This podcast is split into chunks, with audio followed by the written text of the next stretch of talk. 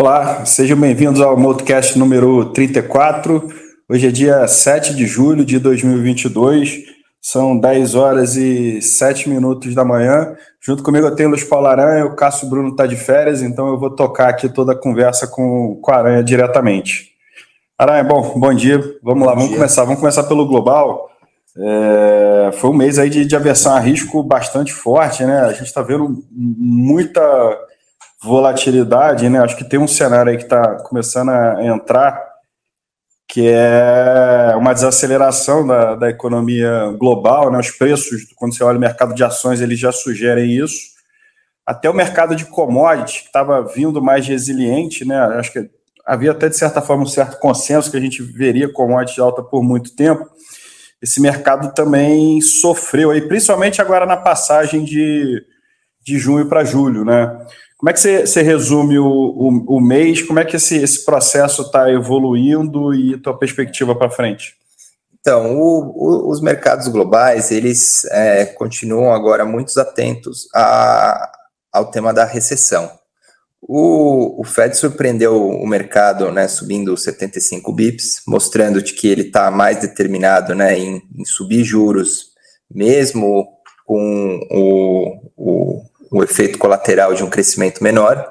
E os dados de crescimento estão vindo bem abaixo do que se esperava, né? Então, isso, o mercado de ações, principalmente, ele está é, precificando uma, uma desaceleração mais rápida, né? Nisso, o, as commodities ainda estavam em níveis mais altos, e como você falou, né, a partir do finalzinho do mês, na virada do mês, acho que no finalzinho do mês, as, as commodities que, né, que a gente chama de soft commodities, que são as commodities agrícolas, é, o, são as commodities começaram a cair mais, né? E agora, mais no comecinho do mês, o petróleo caiu de forma mais pronunciada, né? Então, o mercado agora ele está esperando é, para ver o que, que vai acontecer, né, entre esse cabo de guerra de recessão e inflação, né?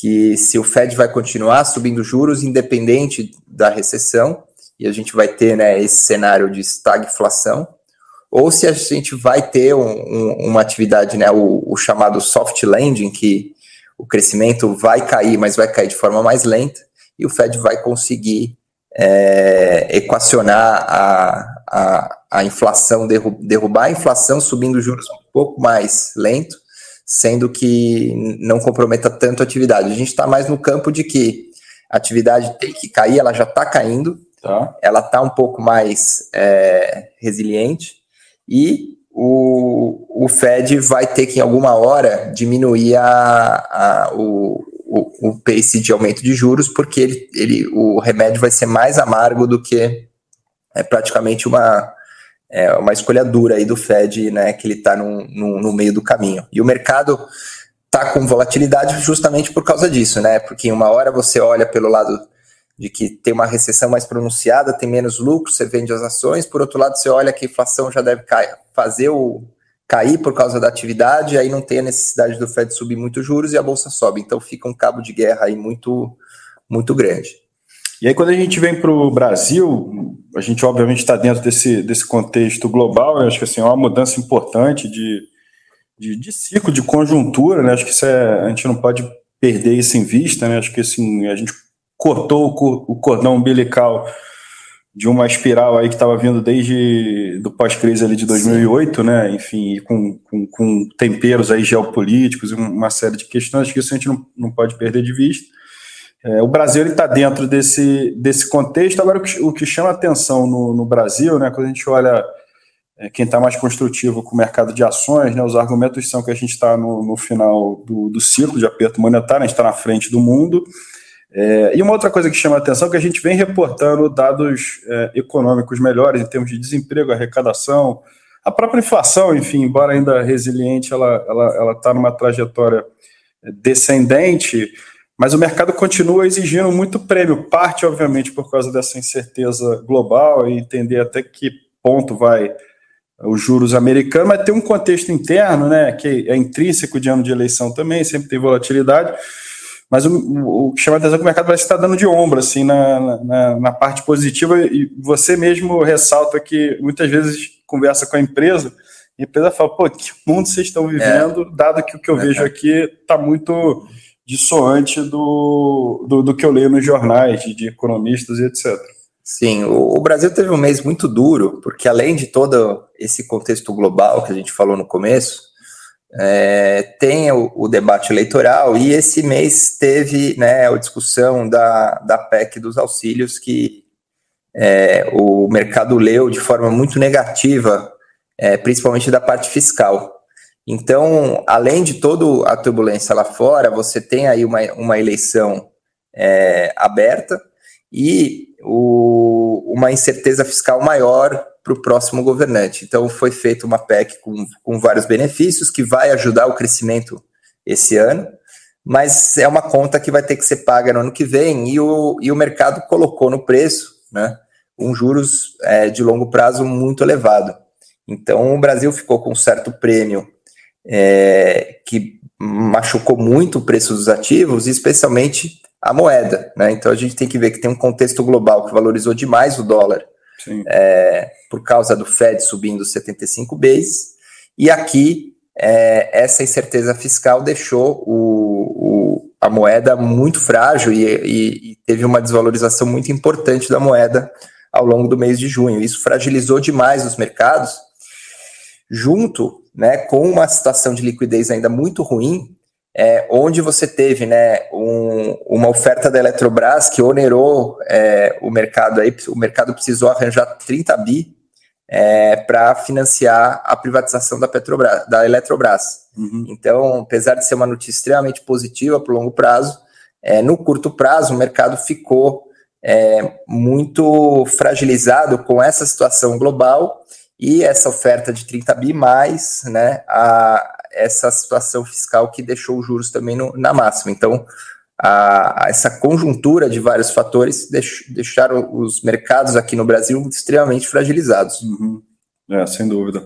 Vamos, vamos para os fundos aqui, a gente vai, vai continuar aqui essa, essa conversa do cenário e, e, e preço dos ativos e as oportunidades. Vou começar com o nosso multimercado, o Multicapital Equity Hedge, ele no, teve um mês bom, aí o mês de junho, né, fechou 1,19 versus um CDI de 1,01 no, no ano, né, fechamento de semestre, 8,99 versus 141 do CDI, em 12 meses, 15,40 versus um CDI de 8,66.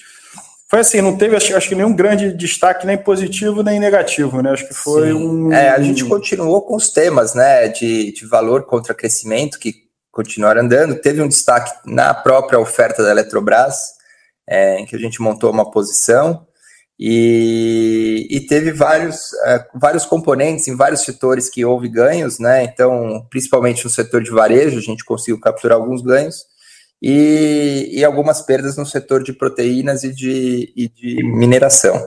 Mas não teve nenhum grande destaque né, a ponto de, de chamar muita atenção. Sim. E agora vamos para o long bias, aí depois a gente fecha é. com FIA. Né? O long bias ele fechou o mês com, de junho com retorno de 5,49 negativo, contra um Ibovespa de 11,50, né, e o CDI de 1,01 positivo.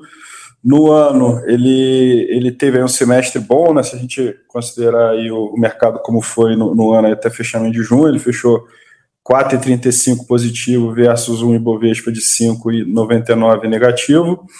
E em 12 meses ele fechou ali levemente positivo, 0,90, versus o Ibovespa de menos 22,29 e um CDI de 8,66.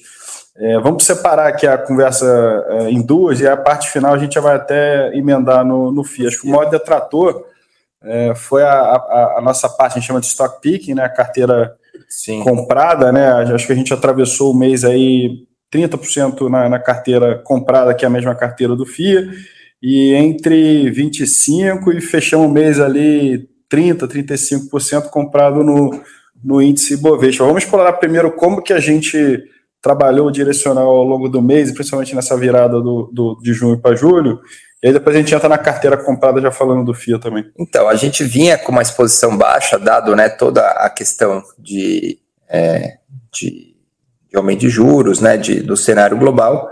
É, e ao, ao, longo do mês, que teve uma queda muito grande da bolsa, a bolsa estava fragilizada, a gente optou por aumentar um pouco a exposição do fundo, dado a simetria, né, de que a gente via vários fatores exógenos, né, como de liquidez, de oferta da Eletrobras, é, e o mercado extremamente é, pessimista lá fora, tendo uma correção também importante, a gente achou que é, aumentar um pouco, um pouco mais acima do neutro seria o, o razoável para o long bias. Né? Uhum. Então, ao longo do final do mês, a gente aumentou a exposição líquida do fundo e, e aí a gente está agora com uma cabeça um pouco mais construtiva, dado que a simetria agora ficou um pouco mais favorável. Né? Se você entra aí, o Fed ele dá algum sinal de que ele termina de subir os juros em algum momento, o mercado precifica isso e aí o, o a, o mercado pode ficar bem animado se a recessão não entrar tão logo, né? E mesmo a recessão, recessão entrando, o, o mercado americano vai sofrer mais do que o nosso, né? Apesar de você ter um pouco da queda das commodities que vai contrabalancear com os juros, né? Então, uhum. os juros aqui no Brasil está muito esticado pela inflação e a gente está vendo claramente que a inflação aqui fez pico, e lá nos Estados Unidos a gente tem já um pouco de alguns sinais de que ela está fazendo pico, mas ainda há uma incerteza muito grande de como que ela vai cair, né? Se ela vai cair rápida ou se ela vai é, ser mais. Como é que vai se espalhar é, no balanço das companhias? Exatamente, né? E a gente vê um risco maior lá para os Estados Unidos em termos de margem, de crescimento de lucro, apesar do, do é, da, da margem de lucro ainda está elevada, né? E, e dos lucros, é, o consenso ainda está numa estimativa que a gente acha é, assimetricamente negativa, né? Ou seja, é, tem muito mais chance de surpreender para baixo do que para cima, né? Sim. E aqui é o oposto, né? Aqui as empresas estão indo muito bem, tiveram um segundo trimestre muito bom ainda, a gente espera que os resultados sejam muito bons, mas o mercado não está pagando por isso, justamente porque ele está esperando também uma desaceleração. Então, os múltiplos comprimiram demais, uhum. esperando que você tenha aí uma desaceleração que a gente não está vendo. A gente está vendo uma desaceleração muito modesta. É, toda essa questão que piorou o fiscal está ajudando a atividade. Então, a gente vê uma simetria muito grande aqui na, na, na Bolsa Brasileira, né? E, e ainda falta, né? A gente quebrar esse círculo vicioso que é, é os fluxos né, de saída de capital Sim. do mercado de ações é, e o aumento de juros aqui. Então, você está tendo uma migração grande de renda, de renda variável para renda fixa e não tem né, o que a gente fala, o comprador marginal para todo esse fluxo de saída. Então, Sim. pressiona muito o mercado, é, os preços ficaram muito baratos e a gente ainda não vê no curto prazo uma virada, mas a gente vê a simetria muito boa. Se aparece algum trigger positivo, ele vai ser muito mais positivo do que negativo. É, você começa a ver fundamento, preço é. e mesmo técnico. Né, um dado que a gente levantou ontem, assim, a gente já está.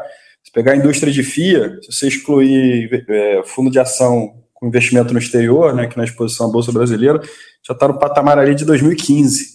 Sim. Então são, são dados que realmente vão, vão é. saltando os olhos aí da, da, da, gente. Vamos fechar falando do, do FIA, né? Foi um mês duro, ele fechou o mês aí de junho com 14,16 negativo, versus um Ibovespa de 11,5 negativo, no ano, né, semestre, menos 13,34 versus um Ibovespa de menos 5,99, em 12 meses, menos 30,90 versus é, um Ibovespa aí de menos 22 e 29. Eu acho que o mês, Aranha, resume bem aí o 12 meses nosso, né? É. E, e, o, e, o, ano. Então acho que a gente pode explorar, assim, primeiro a, o porquê da, da performance, né? acho que é um, um, ativo aí principalmente, e depois a gente também vai falar as mudanças que a gente fez no fundo, que acho que foram importantes aí ao longo, vai, desde meados é. de, de maio, eu diria. É. Vamos, então assim, teve um, um componente, né, que foi a, as ações americanas que tiveram uma queda de quase 40% no mês, é, diante de um ativo que a gente já achava muito barato, ele caiu mais 40%. É, ele resume, acho que um pouco de toda essa questão global, mais um micro, né, que não, tenha, não tinha comprador, um grande holder vendendo, é, ficou uma dinâmica muito ruim a gente não vê é, estruturalmente nada de errado no papel e, e, a gente não, não zerou ele. E então o que, que aconteceu foi que houve né, um mercado muito duro em que a gente está se expondo mais a varejo. Né? É, a gente reduziu bem a nossa exposição em commodities ao longo é, de junho. Então a gente reduziu 3R, a gente reduziu Petrobras e a gente aumentou bastante a nossa posição em varejo, é, não em Americanas, porque a Americana já é uma posição grande, mas em principalmente varejo de vestuário. E então a gente segue com uma, uma componente cíclica agora no, no, no fundo bem elevada, né? E a gente também diminuiu um pouco da exposição em utilities, né? Em, em, em empresas de, de, energia elétrica, e a gente diminuiu bastante o nosso book e aumentou a Eletrobras, né? Então no agregado diminuiu, mas a gente diminuiu muito o nosso book de, de utilities e colocou a Eletrobras na carteira. Então o, o fundo ele está é, mais agora é, ligado às empresas mais cíclicas. A gente continua com BRF, que também está agora se beneficiando bem é, do cenário de queda da soft commodities. Então, do milho, né? Tipo, é, da, queda do milho e da soja. E, e as empresas de varejo, né? As principais são Americanas, Renner, Açaí e, e Soma. E Soma. Tá joia. E então, só para fechar aqui, né, em termos de exposição setorial, o FII hoje em dia ele está aí com aproximadamente 20% é, é, varejo, né, incluindo Americanas e, e, e vestuário, 15% em, em, setor financeiro, e aí engloba tanto, principalmente aí BTG e, e Banco do Brasil, é, proteínas representado aí pela, pela BRF, né, cerca aí de 13% hoje em dia, 13, 14%, e o setor de utilities, onde o maior destaque é o setor, o, o a Eletrobras e eu, eu chamo a atenção, Petrobras também a gente girou muito aí o é, peso, né, dado sim. a volatilidade do papel, uhum. conforme a gente viu exageros é. ou riscos de um lado para o outro, a gente aumentou, foi reduzindo ao longo do mês, o que foi bastante positivo aí essa, essa tanto a redução do book de petróleo como um todo, assim como acho que a forma que a gente foi operando Petrobras aí ao longo do mês. Acho que é isso, gente. Vamos então encerrando aqui o, o Multicast. Agradecer de novo aí a quem, quem teve a oportunidade de nos ouvir ou assistir. A gente segue à disposição. Torcer aí para a gente ter um segundo semestre aí um pouco mais, mais leve aí é, do que foi esse, esse primeiro semestre dos últimos 12 meses. E bons investimentos a todos. Até logo.